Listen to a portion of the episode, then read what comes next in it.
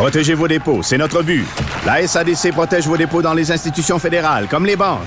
L'AMF les protège dans les institutions provinciales, comme les caisses. Oh, quel arrêt! Découvrez ce qui est protégé à vos dépôts sont protégés.ca.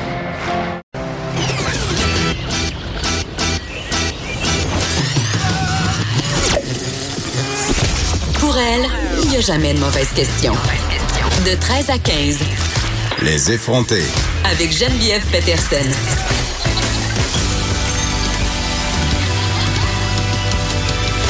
Cube Radio.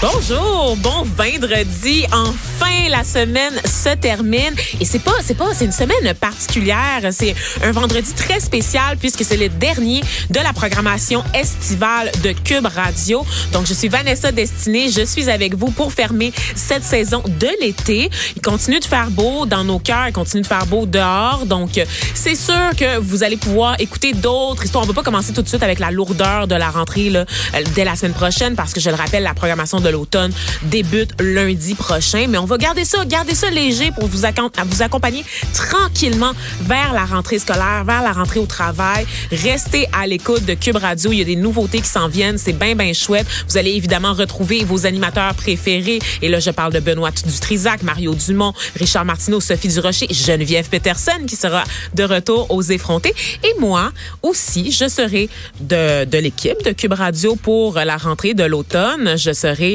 euh, dans l'équipe de Tête enflée, une nouvelle émission dont j'ai brièvement parlé hier avec Master Bugarici. Pourquoi? Parce qu'il va être mon collègue sur ce show. Donc, euh, pour ceux là, qui ne se tannent pas d'entendre Master Bugarici, ben, sachez qu'il sera dans vos oreilles tous les jours à partir de lundi prochain dès 17h. Tête enflée, c'est quoi? C'est une émission animée par Vincent Dessureau, euh, mon collègue qui aussi l'acolyte de Mario Dumont qui l'accompagne pour l'émission du retour de l'automne. Eh bien, Vincent Dessureau va donner la réplique à Richard Martineau, moi-même et Master Bugarici dans cette espèce de quiz euh, culturel, ben en fait quiz euh, d'affaires publiques hein, sur les questions euh, de société, d'actualité, de culture aussi. Et on vous promet des fous fous rires. On a fait le pilote puis je vous jure c'était genius. Et là, et là pour m'accompagner en ce beau vendredi ensoleillé. Et là, je suis contente hein, parce qu'on avait annoncé de la pluie là, à la grandeur du Québec et finalement, il fait beau. Donc, euh, je me suis habillée en jaune pour l'occasion et je vois que mon collègue, même si je ne l'ai pas appelé pour lui passer le mot de, mettre des couleurs estivales, euh, a fait de même avec un merveilleux t-shirt saumon de qui je parle, de Michael Détrempe, chef de marque pour porte-monnaie. Cette marque qui Parle d'argent. Voyons, je pensais que, tu sais, tu fais quatre jours, tu fais cinq jours, littéralement, là, qu'on le pratique, là. Je vais l'avoir. Faut que ça, faut que ça soit plus rapide, plus quick, là, plus subtil, c'est ça. Plus punché, là. Déçois pas Geneviève à son retour, là. Je la déçois tout le temps. non, mais plus sérieusement, Michael, un plaisir de te retrouver pour cette dernière journée. Un plaisir de t'avoir eu à mes côtés pendant les cinq jours de la semaine. Ça a été, euh, ça a été formidable et je crois euh, qu'on a tous les deux euh, grandi à travers cette expérience. Ah oui, moi, je, suis prête à avoir mon show seul. J'aimerais ça te voir, toi, Thomas Levac et Master Bugarici dans la même mission. Ça, serait tellement, je, je sais même pas qu'est-ce qui se passerait. Je, je donnerais même pas de sujet. Il y aurait aucun invité, aucun booking à faire. Juste vous trois.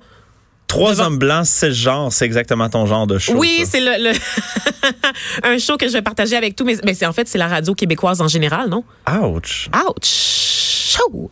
OK. Alors, euh, sans plus tarder, euh, Michael, euh, ben, je voulais commencer avec les actualités, mais tu sais quoi? Non, non, je vais plutôt revenir sur ma soirée d'hier. Oui, j'ai vu ça sur Instagram. Mm-hmm, mm-hmm. Et je pense que c'est pour ça que je suis vraiment fabuleuse aujourd'hui.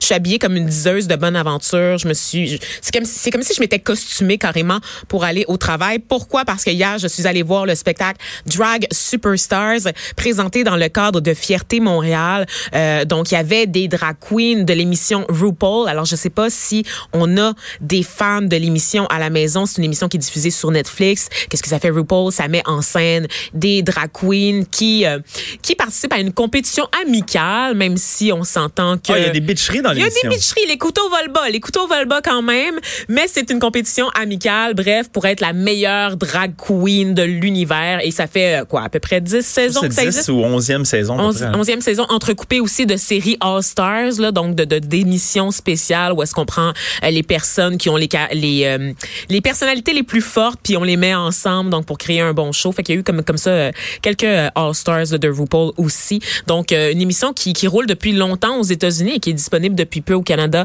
euh, via Netflix. Donc, vraiment, ça fait découvrir les drag queens à une nouvelle communauté. Et je vous dis, hier, ce, ce, ce, ce spectacle-là avait lieu dans un parc de Montréal, un, un parc quand même à grande capacité, là, pas loin du pont Jacques-Cartier pour ceux de nos auditeurs qui sont déjà venus à Montréal. Et je vous jure, on a dû refuser des gens. Le spectacle de drag queen a fait sale comble dans le parc et à tel point qu'il y avait une file pour entrer sur le site et j'ai mon ami no- notre ancien collègue Thomas euh, Dallaire qui était responsable des réseaux sociaux qui était sur place et qui m'a dit qu'il n'a pas pu rentrer malheureusement et qui m'a dit que ça a pris 20 minutes se rendre au bout de la file et que l'attente était de deux heures pour voir ce spectacle de drag queen. Ça Donc fait vraiment beaucoup de monde pour voir un show de lip sync. ben, c'est parce que c'est pas n'importe. Excusez-moi, pardon, ce n'est pas n'importe quel show de lip sync. C'est vraiment la crème de la crème des drag queens. C'était du calibre international. Il y avait justement, comme je l'ai dit, des concurrents de RuPaul. On avait aussi des drag queens locales, donc entre autres Rita Baga, Ben justement, Rita Baga, ben, je Ben la voyons connais donc. très bien. Et euh, je une permettre- légende. Il y a Mado, puis tout de suite après, il y a Rita Baga. Je vais me permettre une grosse plug pour euh, Ben, ma page voyons. Facebook Porte-Monnaie. On a, j'ai diffusé aujourd'hui une vidéo où- avec Rita Baga Ben où elle non. nous explique combien ça coûte être une drag queen parce Pour que c'est pas cheap. Ben non, c'est pas cheap. Hey, Il y a de la paillette, mon gars, là. C'est exactement, mais tout le kit, les, les, les perruques, tout ça. Les injections dans les fesses aussi, parce qu'il y en a eu beaucoup, ça. Ah, euh, elle, elle avait du padding. Mais même là, le padding est quand même Oui, très cher. là je parle évidemment de drag queen des États-Unis et là euh, on peut la chirurgie esthétique là, ouh! Le- Oui, il y a de l'excès, c'est Oh, sûr. Mais s'il y a des gens qui sont intéressés à, à peut-être découvrir les dessous et la facture euh, du monde de drag queen, ben, je les invite à aller sur Porte-Monnaie. La vidéo était diffusée aujourd'hui. Et ça on retrouve ça cette section là sur le site du journal de Montréal. Effectivement, mais la vidéo est sur notre page Facebook Porte-Monnaie. d'accord, donc on peut aussi euh, aller donner un petit j'aime pendant qu'on est là. C'est tout ça que tu es en train de dire, Michael? essaye. Oui, oui, oui, oui. Mais c'était incroyable, vraiment, là, des costumes de qualité. Il y avait aussi Barbada, Barbada qui est régulièrement au micro de Cube Radio. Elle a donné une entrevue notamment à Benoît Dutrisac, donc une drag queen locale. Et vraiment, je quelque chose qui était assez euh, je, je pensais pas que ça s'était démocratisé autant lors du drag. Tu sais que monsieur, Ben là, des madame, tout le monde, il y avait des familles. Oui, il y a même des drag kings et drag kings, et je suis contente que tu en parles, Michael, parce qu'on est bien chanceux à l'émission aujourd'hui. On va en recevoir deux qui seront des nôtres pour parler d'un autre événement qui avait lieu en simultané euh, à Montréal, qui s'appelait, euh, qui était en fait un événement euh, pour le Chaînon. C'est Kings for Queens et c'était un, un événement qui avait lieu chez Mado pour amasser des fonds pour la fondation du Chaînon qui vient en aide notamment aux femmes. Donc euh, vraiment, vraiment très chouette.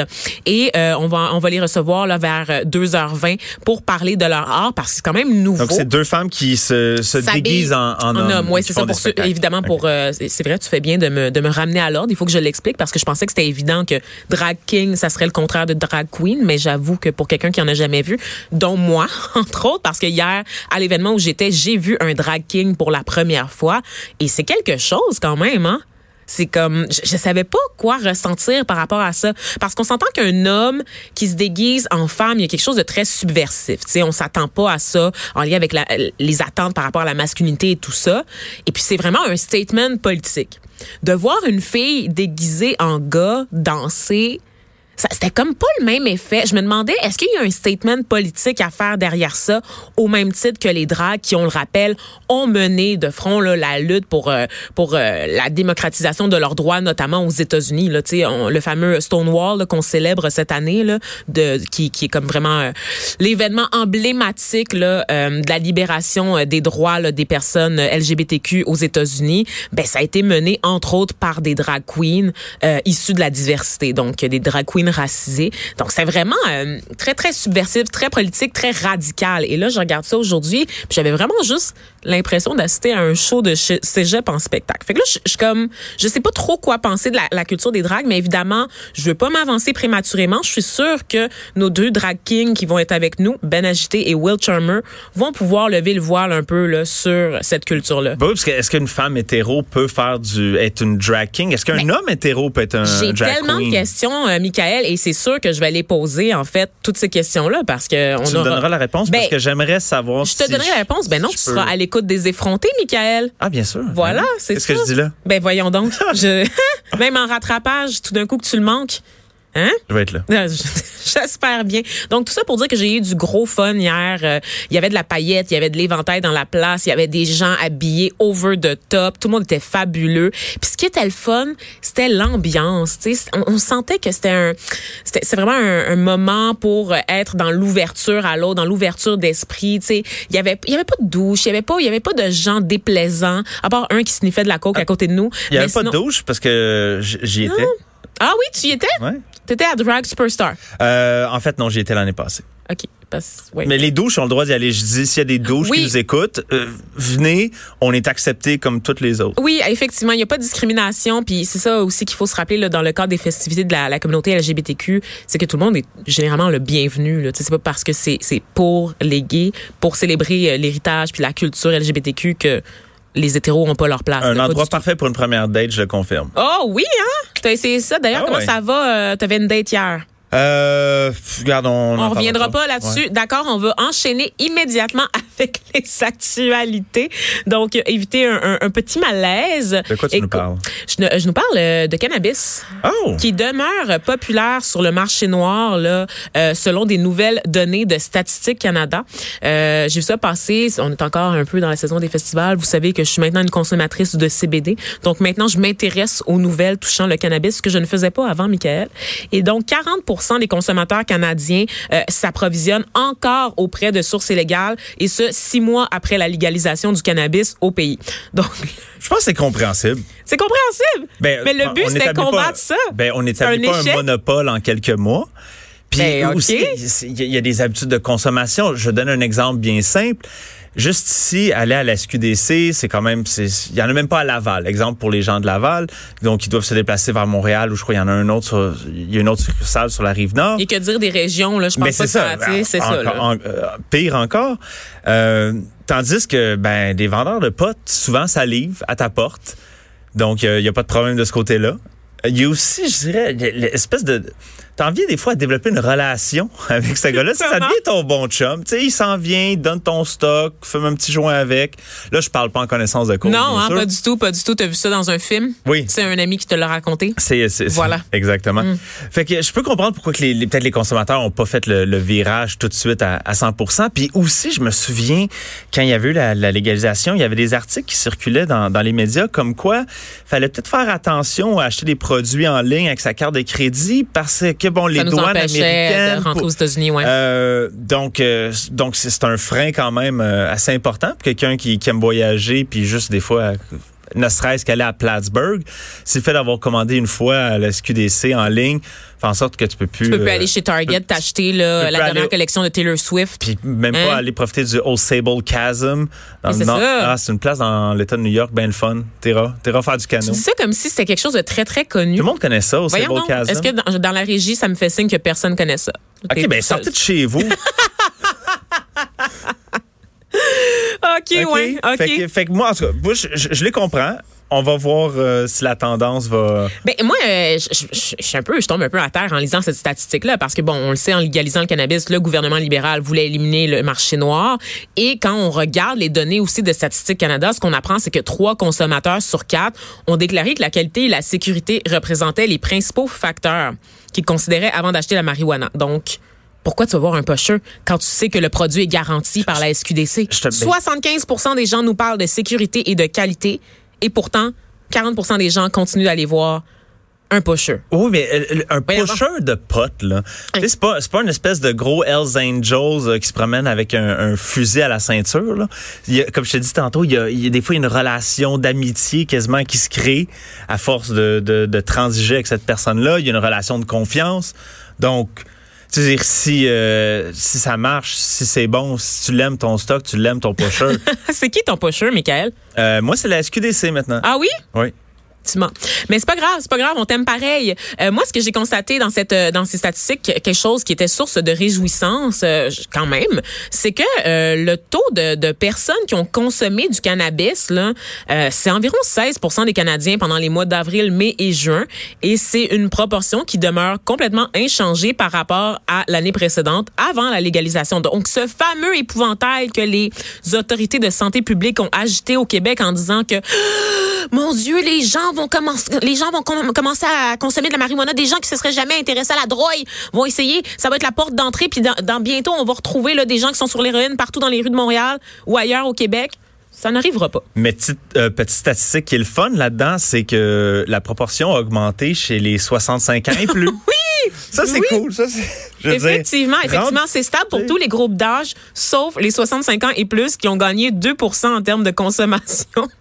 Et je trouve ça, je trouve ça quand même chouette. Peut-être que avec l'arrivée de produits spécialisés comme le CBD justement euh, qui, qui aide pour l'anxiété ou euh, les vaporisateurs, tu sais les pilules, l'huile également. Je sais que j'ai une collègue ici, salut Élise, Élise que vous connaissez, dont les grands-parents consomment de l'huile de CBD maintenant. Ah oui? Oui, ils se sont mis là-dessus. Pour une raison médicale ou pour, Ben, ils ont pour des douleurs, ils ont des douleurs chroniques, puis euh, ils, ont, ils ont cru comprendre que ça allait aider, fait qu'ils se sont mis là-dessus, puis maintenant que ça passe par une voie officielle, c'est-à-dire la SQDC, ben ils se sentent beaucoup plus à l'aise de faire affaire avec ça que de trouver un pusher sur Kijiji. Où est-ce que les gens trouvent des pushers? Euh, tu veux vraiment vas je t'explique ça? Ben là, quand même, honnêtement, en, let's en, go. en ondes? Ouais, ouais. Euh, ben, ça commence au secondaire. Je veux juste dire que Benoît Dutrisac a déjà genre coupé genre du cannabis avec genre un pusher en ondes. Là, ok? Je- Ah, wow, J'invente rien. C'est edgy, ça? On fait euh, la radio autrement dit. OK, mais là, il faut que je t'explique comment trouver un pusher? Ben rapidement. Maintenant que j'ai 29 ans, là, moi j'ai jamais Euh, ben, t'appelles tes amis qui consomment du pot, puis ils vont toi. te référer. euh, OK, fait que c'est vraiment du bouche à je vais oreille. appeler mon ami qui consomme pour toi. Vais- C'est vraiment ça, c'est du bouche à oreille? Ben, c'est du bouche à oreille, oui. Je peux pas aller sur Kijiji puis juste taper pusher. Euh, ben, tu peux aussi bouche à oreille, c'est plus simple. OK, d'accord, OK, OK. Ça, ça, ça fait. Il y a pas de dark web d'impliqué, là. Pour le pot, le dark web, c'est peut-être aller un peu loin. Là. À quel âge que j'ai? On dirait que j'ai 56 ans. Ça se peut pas. Vanessa apprend la drogue. Je suis un peu déconnectée, hein, vraiment. C'est correct. Ben, ma drogue à moi, c'est l'alcool. Ben, C'est la seule, c'est celle qui est légale, c'est celle qui est le fun à prendre, puis que les autorités de santé publique disent pas grand chose là-dessus. C'est pas grave, de l'alcool, c'est pas grave. Pas de conséquences. Hein? Oui, c'est ça. Je viens de dire ça à quelqu'un qui est sobre depuis trois semaines. C'est terrible. Merci d'avoir euh, monté mon deux semaines à trois semaines. Ah, c'était deux semaines? c'est juste deux T'avais semaines. pas dit trois hier? M'as-tu menti pour Euh, non, j'ai- euh, nous impressionner? semaines. Non, non. OK. C'est deux semaines. Ça va bien. OK. Sinon, euh, Michael, tu sais, euh, en début de semaine, je m'indignais de Weight Watchers qui lance une application là, pour aider les jeunes à perdre du poids. J'étais, j'étais carrément outré parce que pour moi une application qui s'adresse à des enfants et là je le rappelle c'est une application qui a été lancée en deux volets. Le premier volet qui s'adressait à des jeunes de 13 à 17 ans et le second volet qui a été lancé cette semaine qui s'adressait cette fois à des enfants de 8 ans et moins. Donc euh, une application qui a des points un système de points récompenses qui classifie aussi les, les aliments en fonction du fait s'ils sont bons pour la santé s'ils sont mauvais pour la santé. Donc des éléments par exemple qui sont dans une catégorie rouge. Et moi ce que je disais c'est que ça allait complètement traumatiser nos enfants, que ça allait les complexer, que ça allait forcément entraîner une débarque où est-ce que tu dé- développes des, euh, des troubles obsessionnels compulsifs avec la nourriture et ça peut à long terme, je crois, mener à des troubles alimentaires. Et là, moi, je disais ça en l'air, évidemment, sans vérifier parce que j'aime ça donner mon opinion. Eh bien, il semblerait que je ne suis pas la seule à trouver ça fort préoccupant. Il y a en fait Anorexie et Boulimie Québec qui a réagi euh, au lancement de cette application, même si ça se passe aux États-Unis parce que je veux dire c'est accessible dans les magasins d'applications. Euh, donc, euh, en lançant une pétition pour inviter les gens à, à dénoncer en fait cette mise en marché, dénoncer le fait que des géants du monde de la diète s'approchent, euh, vont chercher un public plus jeune. Et je suis tellement contente de voir qu'un organisme prend les choses au sérieux parce que je trouve que ça n'a rien de banal une telle application sur le marché. Encore une fois, je le disais, c'est pas, je pense pas que Weight Watchers les motivations sont d'ordre de général de santé publique, d'éviter une crise qui va affecter notre système de la santé, puis de garantir aux gens d'avoir des saines habitudes de vie. Leur but c'est de faire du cash et c'est pas pour rien que le programme coûte, le programme complet coûte 69 dollars par mois. On le sait depuis qu'il y a le, discours sur le mouvement de l'acceptation de soi, l'acceptation de la diversité des corps également. Les compagnies qui vendent des produits de diète Watkins, euh, justement euh, Weight Watchers, ils sont en perte de vitesse, ils perdent des revenus, ils n'arrivent plus à courtiser le public habituel, c'est-à-dire des femmes de genre 25 à 45 ans. Et pour et pour euh, rester dans leur leur ben, ils se tournent vers un autre public particulièrement vulnérable, les enfants, par l'entremise de leurs parents qui sont soucieux, évidemment, de leur garantir le, des bonnes habitudes de vie. Mais, mais tu dis que l'application est seulement disponible aux États-Unis? Ben, en fait, j'ai dit qu'elle avait été lancée au- en grande pompe aux États-Unis parce que Weight Watchers, c'est une compagnie américaine et bon, euh, ils ont fait des annonces un peu partout dans les médias. Ici, ça n'a pas fait de vague parce que Weight Watchers, quand même, il n'y a jamais eu la même influence au Canada qu'aux États-Unis là, tu sais. On s'entend là, ça existe ici évidemment, tout comme Jenny Craig, on se rappelle des annonces Jenny Craig avec Sonia Benesra. OK. Aimes-tu mon imitation C'était Euh, ouf, wow. Bonjour, Euh, bonjour les petits chéris. Mais cette application-là, euh, moi, comme je te- je te l'ai dit l'autre jour, Uh-huh. je trouve qu'il y a des bons côtés à ça. Il y a un côté éducatif qui peut être euh, intéressant, un Ouais. outil pour les parents euh, qui sont peut-être pas au courant de, des aspects nutritifs de certains aliments. Mais allez moi, voir des nutritionnistes. Ah ben oui, parce que tous les parents ont accès à un nutritionniste comme ça euh, au bout en claquant des doigts. Puis moi, il y a une phrase là, dans, dans le statut Facebook de, de l'organisme, c'est quoi? ANEB Québec, Anorexie et Boulimie Québec, là, qui a lancé là- cette pétition-là. là. Donc, Pour demander l'organisme le retrait dit, de l'application. inviter un jeune à se restreindre, à bannir certains aliments de son alimentation ou à suivre un régime amaigrissant est inacceptable. Bon, peut-être que le régime amaigrissant, je peux, je, peux- je peux embarquer avec, avec ça. Ben, mais inviter un jeune à se restreindre puis à bannir certains aliments, c'est une bonne affaire. Pourquoi? Comment ça? On peut-tu juste les laisser vivre? Hey, excuse-moi, là, mais à partir de 8 ans, là, ton corps change. Ton corps se développe. Ça se peut que tu grandisses tout croche, que tu grossisses tout croche, puis ça se peut que tu aies des cravings. Ça se peut que, genre, tu te rappelles, là, toi, quand ta mère, quand t'avais 12 ans, là, ta mère, elle faisait l'épicerie, là. Ouais. Tu mangeais, là, pour euh, l'équivalent de 4 Ah portions. euh, une, une bonne boîte de Pop-Tart pour déjeuner avec du lait au chocolat, c'était vraiment santé, c'était excellent. Je jure, il faudrait que tous les enfants soient sur. sur- Et pourtant, tu es en santé aujourd'hui, Michael. Tu pas eu besoin d'une application qui te, fait, qui te fat shamait ou que qui te faisait sentir mal en fonction des aliments que tu ingères dans ta Je journée? me fat shame moi-même, c'est ça Ah. qui m'aide à, à garder ma ligne.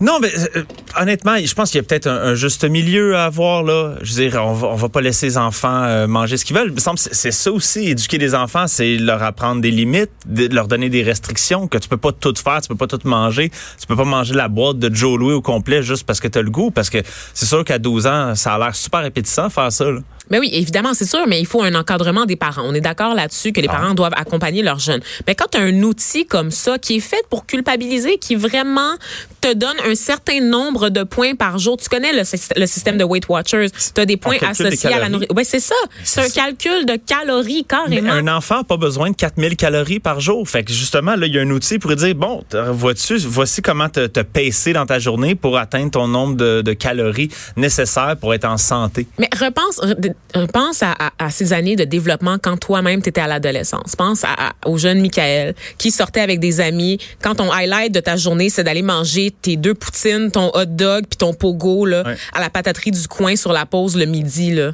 Est-ce que tu aurais voulu après rentrer tous ces aliments-là dans une application qui t'aurait dit Hein, Sincèrement, Hey. Faras, qu'est-ce que tu viens de faire là? Sincèrement, oui, j'aurais aimé ça savoir que boire un litre de jus de pomme, c'est ben trop de sucre.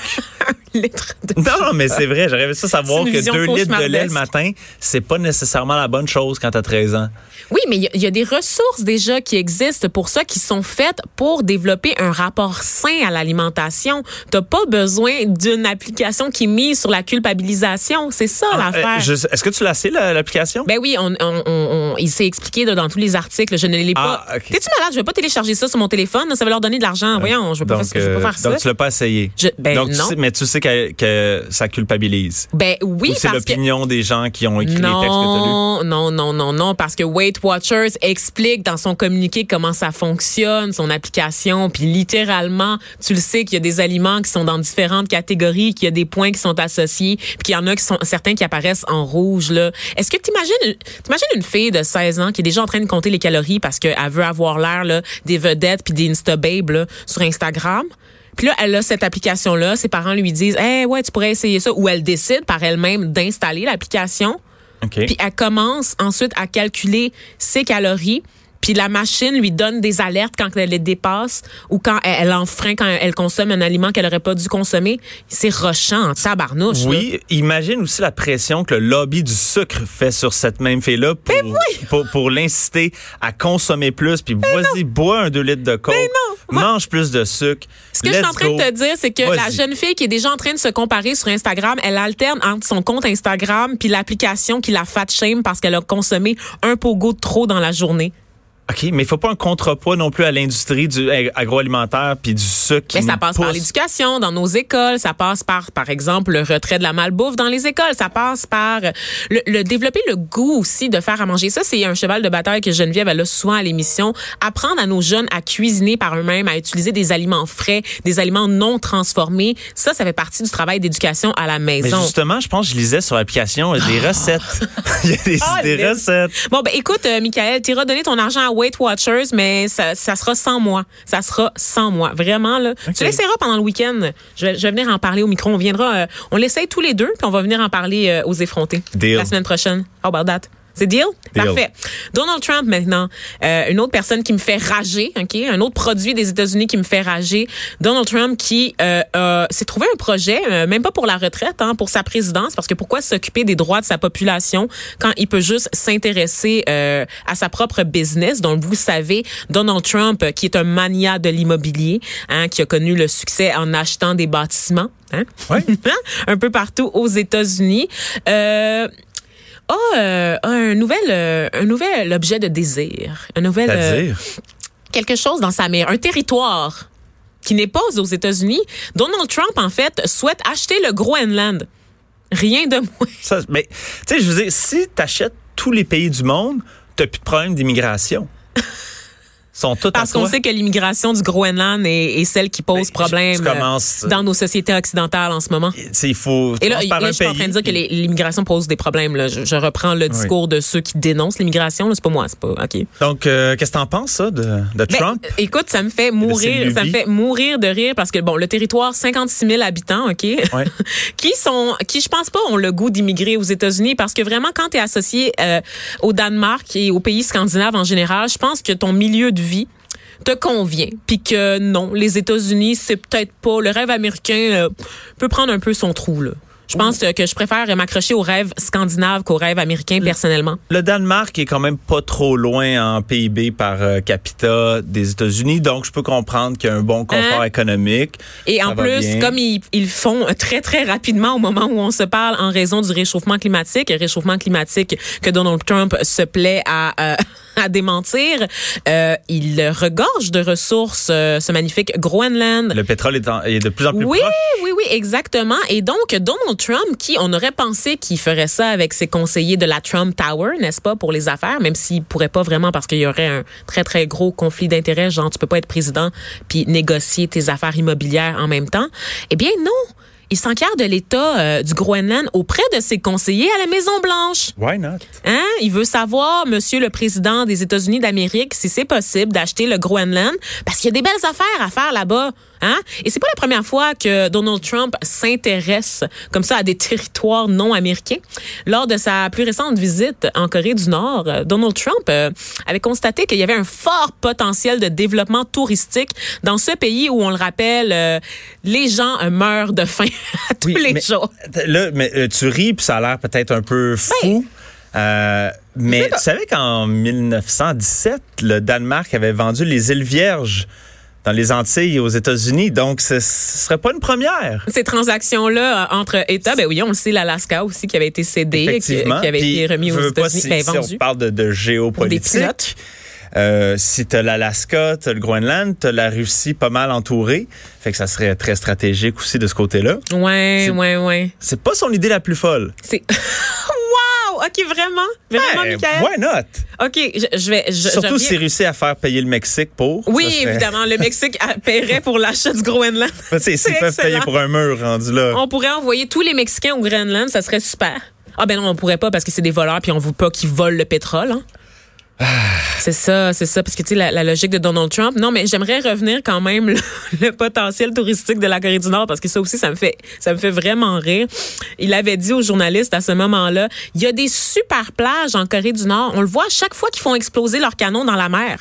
Regarde-moi donc cette vue-là, ça ferait pas des super appartes? Ça, c'est Donald Trump euh, lors d'un sommet économique à Singapour, commentant la situation en Corée du Nord? Je, Ben, oh. je sais pas quoi faire. C'est- Ah, il est drôle. Il Ça, me donne le goût de rire, j'entends ça. ça. On dirait un dessin animé. Ben ça, oui. Ça, se peut pas. Ben, Ça se peut pas que ça soit la vraie vie. Je, je peux pas croire que ça T'es pas encore habitué, ça fait quand même non, euh, ça- trois ans. mais chaque jour, puis tu sais, à chaque jour, je me dis, oh my God, Donald Trump, il faut arrêter de parler de lui parce que à chaque fois qu'on lui donne de l'attention, c'est une occasion pour lui de devenir plus niaiseux que la dernière fois. Mais tu peux juste pas t'en Je peux empêcher. pas m'en empêcher. À chaque fois, je suis étonnée qu'on dans ta tête. Oui, à ça marche. Ça marche. Ouais. Moi aussi, je vais voter pour Donald Trump en 2020. T'as l'air parti pour ça. non, sérieusement, je quoi pas on va parler sinon? Oui, c'est ça. Parce que c'est certainement pas la politique canadienne qui est intéressante. Hein? Moi, je préfère parler de Donald Trump que de revenir une troisième journée consécutive sur l'affaire SNC-Lavalin. Ouais. On est d'accord, Michael. Donc, euh, c'est tout pour nous, euh, pour les actualités. Ah. Ça passe, ben oui, ça passe tellement vite, surtout quand on est en bonne compagnie. Donc, euh, on se retrouve, euh, j'allais dire un peu plus tard dans l'émission, mais non. Toi, congé aujourd'hui de ta chronique habituelle là, sur l'argent. Qu'est-ce que tu vas faire pendant ce congé-là, je, vais, Michael? je vais aller t'écouter pour le reste de Tu l'émission. vas euh, continuer à écouter les effrontés, hein? Ben oui, ben oui, ben oui. Je te connais, je te comprends. Donc, merci à toi, Michael, de m'avoir accompagné tout au long de la semaine. C'est très apprécié. Et pendant que j'oubliais, je voulais dire que l'affaire de Weight Watchers, là, qui soulève des passions. C'est euh, une auditrice qui me l'a flagué aujourd'hui, Chantal Derry, qui m'a qui m'a parlé de la pétition. Je ne l'avais pas vue passer. Donc euh, tout le crédit revient à elle. Tu as été la source de ma montée de lait d'aujourd'hui, Chantal. Bravo à toi. Elle nous a permis de nous obstiner, chose Oui. qu'on aime bien faire. Oui, et de et à moi de remporter le débat.